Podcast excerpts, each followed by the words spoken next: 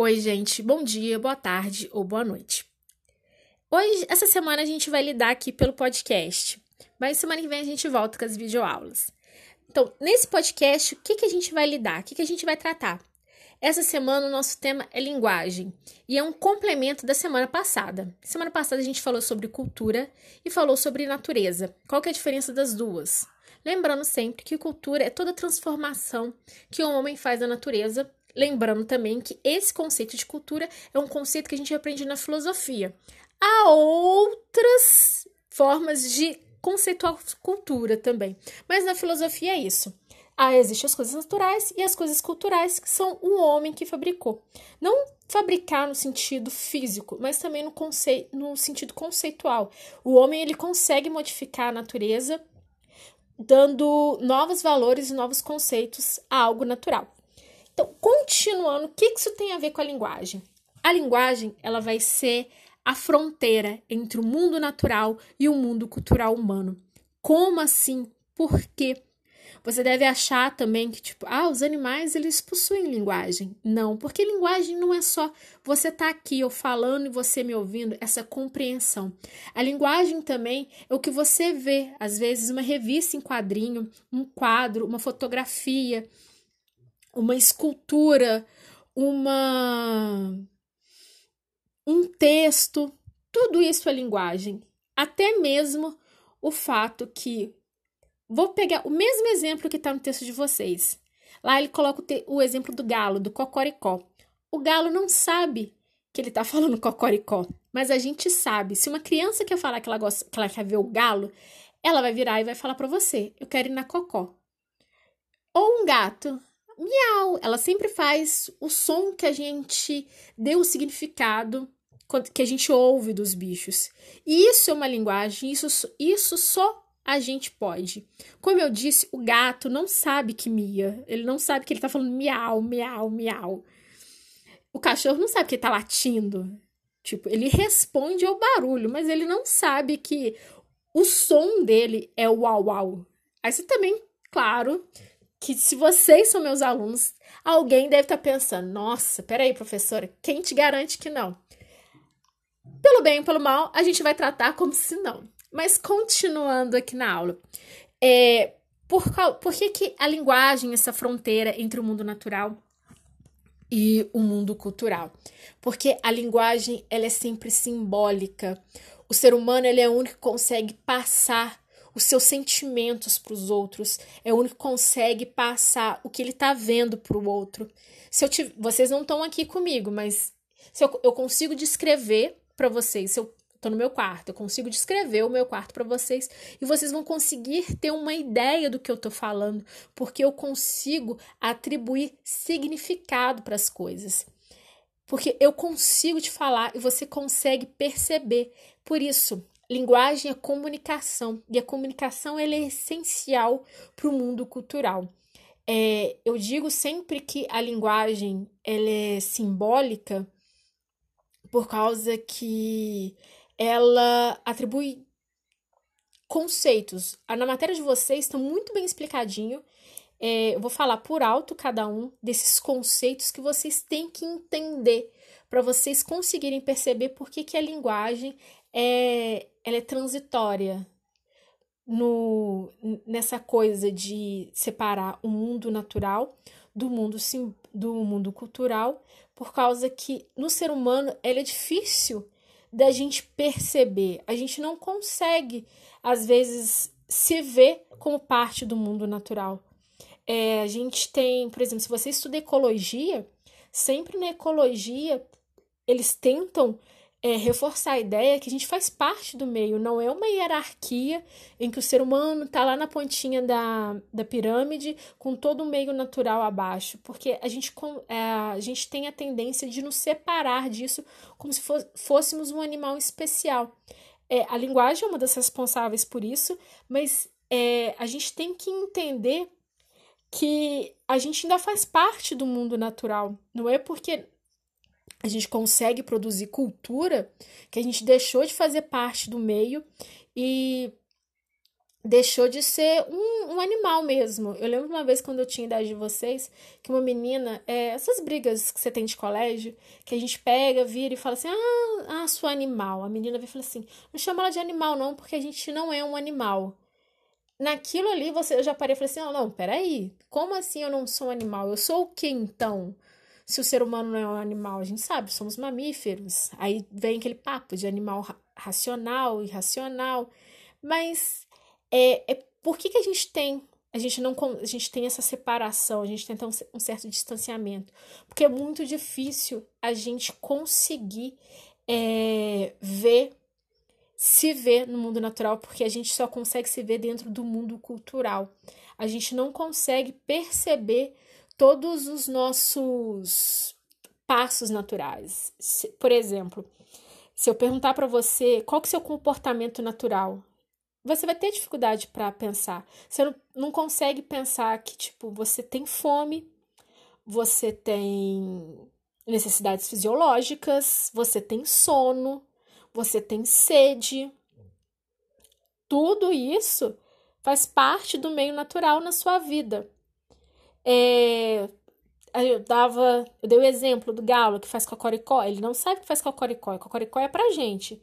Mas tá ali. O fato da gente falar, só que é aí que, novamente falando, é aí que entra essa fronteira. A gente consegue falar, isso é algo natural, mas a gente consegue.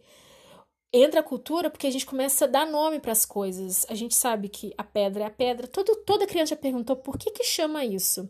Se você cresce também dentro de um, de um raciocínio mais filosófico, você fica pensando também, mas de onde que veio esse nome? Por que esse nome? Por que, que pedra se chama pedra?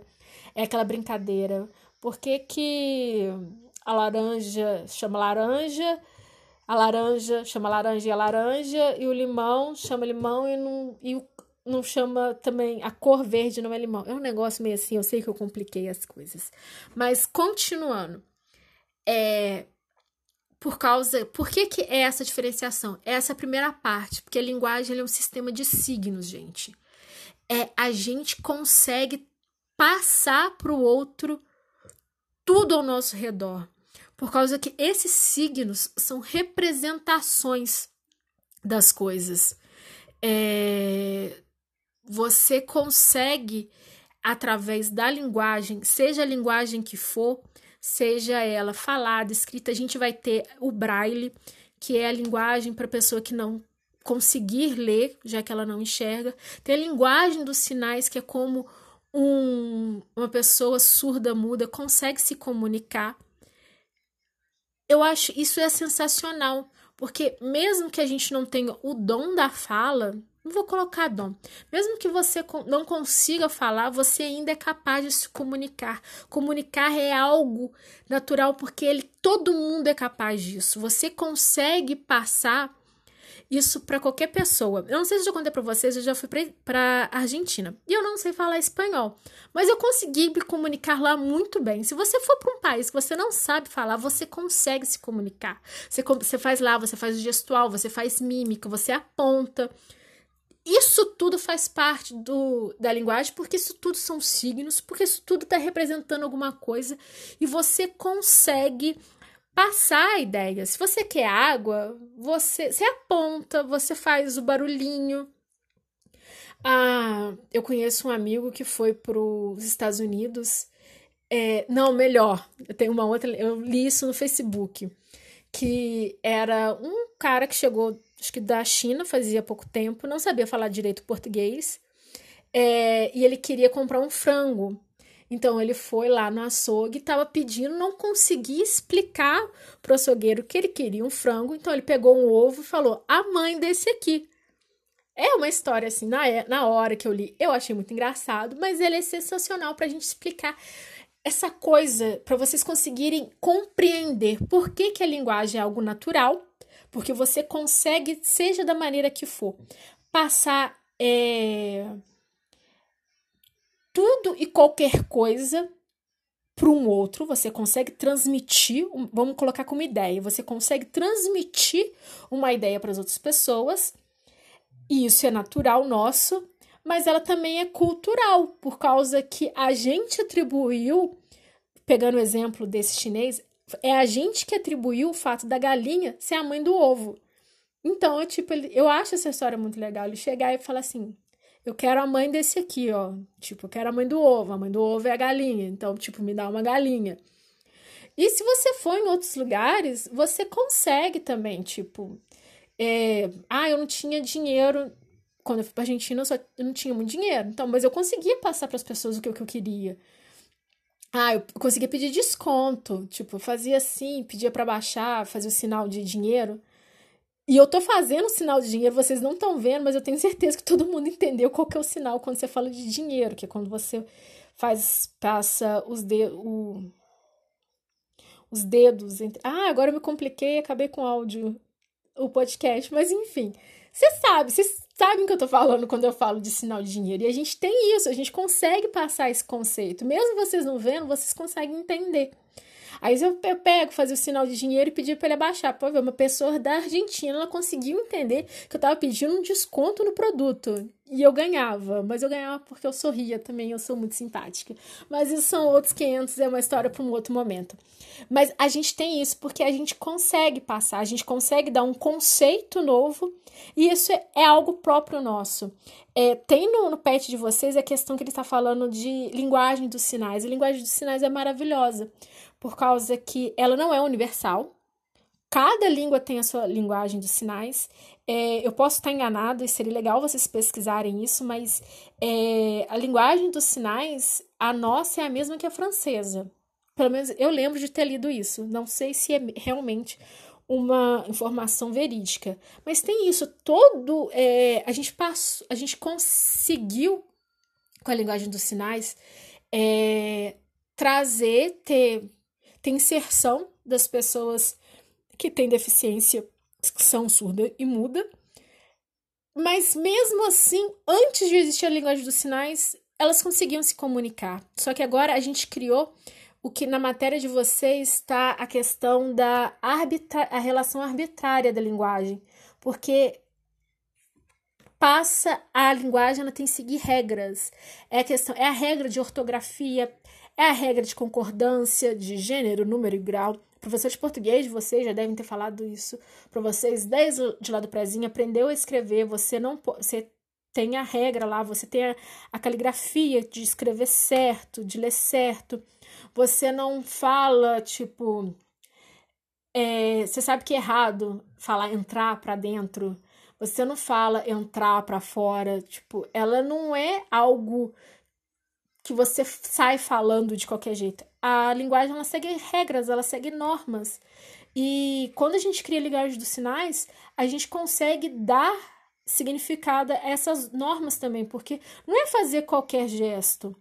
É, não é nem é maneira. Eu, uma coisa que eu acho muito legal na linguagem dos sinais é que para o seu nome, para simbolizar seu nome, você precisa que um surdo e mudo te dê o seu nome. É ele que vai ver, vai ver uma característica, característica sua e vai falar qual que é o seu nome.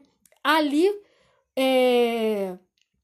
ali você passa a ter um nome na linguagem dos sinais que é para todo mundo.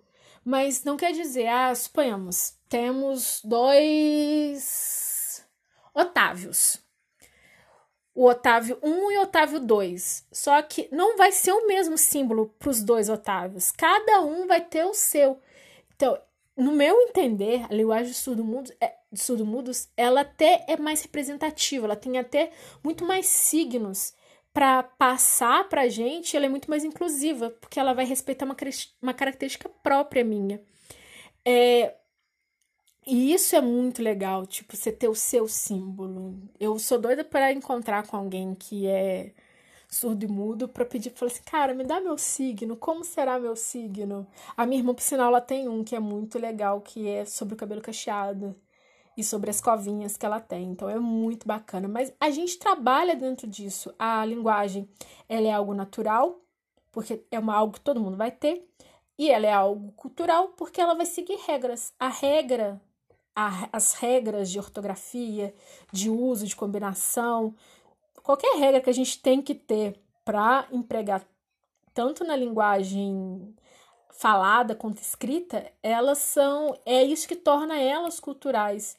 E isso é muito, muito, muito importante vocês lembrarem. É, para vocês conseguirem fazer essa diferenciação, para vocês conseguirem irem além, para vocês conseguirem ver o que, que é natural, o que, que é cultural, para vocês conseguirem é, transitar entre os dois conceitos e principalmente para vocês conseguirem se ver dentro desses conceitos, tá bom? É, é isso, gente. Eu acho que não tem muito o que falar. Tipo, eu fiquei me estendendo que eu, e eu acho até que eu posso ter complicado um pouco mais. É, mas é isso, é você resumindo tudo. A linguagem ela é a nossa fronteira do mundo natural, do mundo cultural. É natural porque é algo que todo mundo conhece.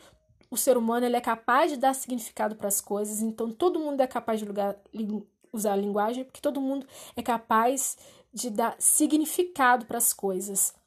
E é algo cultural porque ela vai seguir regras. Você não fala o que você quiser, você não se expressa da maneira que quiser, porque você segue, tem que seguir regras. Aí que entra a gramática, é, e que entra as, as regras de ortografia. É... E vai, isso também vai variar muito de língua para língua, né? As regras é o que também que muda. Não só a sua língua, a língua falada e escrita vai ser uma regra diferente para cada cultura, para cada país, dependendo, né, de que país você está falando, mas também as regras para o uso dela vai ser diferente de país para país. Por exemplo, no francês, o, o feminino não é o A, é o E. Tem Emile, é um nome francês. Se tiver um E só, você está falando Emile no masculino. Se tiver Emile com dois S no final, você está falando feminino. O... Tem as questões do plural também, que não acontece da mesma forma que a gente. No italiano, o plural é um I no masculino e um E no feminino. Ah, tipo. Eu não consigo agora lembrar nenhum exemplo, não estou conseguindo lembrar de nenhuma palavra em italiano. Mas no italiano, sempre que vocês, é, por exemplo, o nosso artigo o italiano é il. Il tengo paura. Não. Mas é, não, não é. Desculpa, gente. Mas é il. O artigo o é il. Il é, quando a gente passa esse artigo pro plural, no caso, se fosse português, seria os, não fica ils, fica i. Pronto. Agora você tem o, o plural, sempre quando você vê um i numa, lendo um texto italiano, você está lendo um os, porque aquilo ali é o plural. São regras diferentes, são maneiras de falar diferentes e que acompanham a cultura. Então, tá vendo? E tem essa modificação. Mas um galo aqui vai ser sempre um galo lá. Não tem como se mudar. Se eu falar cocoricó e fingir que eu tô batendo as asinhas, um, italiano ele vai saber. O chinês que chegou e falou assim: Eu quero a mãe do ovo. Ele, todo mundo vai saber quem que é a mãe do pintinho. Tipo assim. Então, tá vendo? Vocês conseguem fazer essa diferenciação? Há mudanças na nossa língua, mas os signos são os mesmos.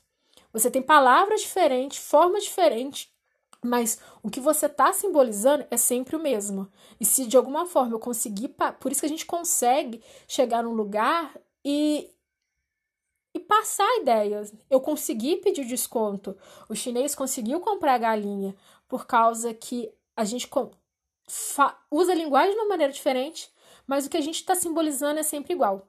Tá bom? Até a próxima aula, até a próxima semana.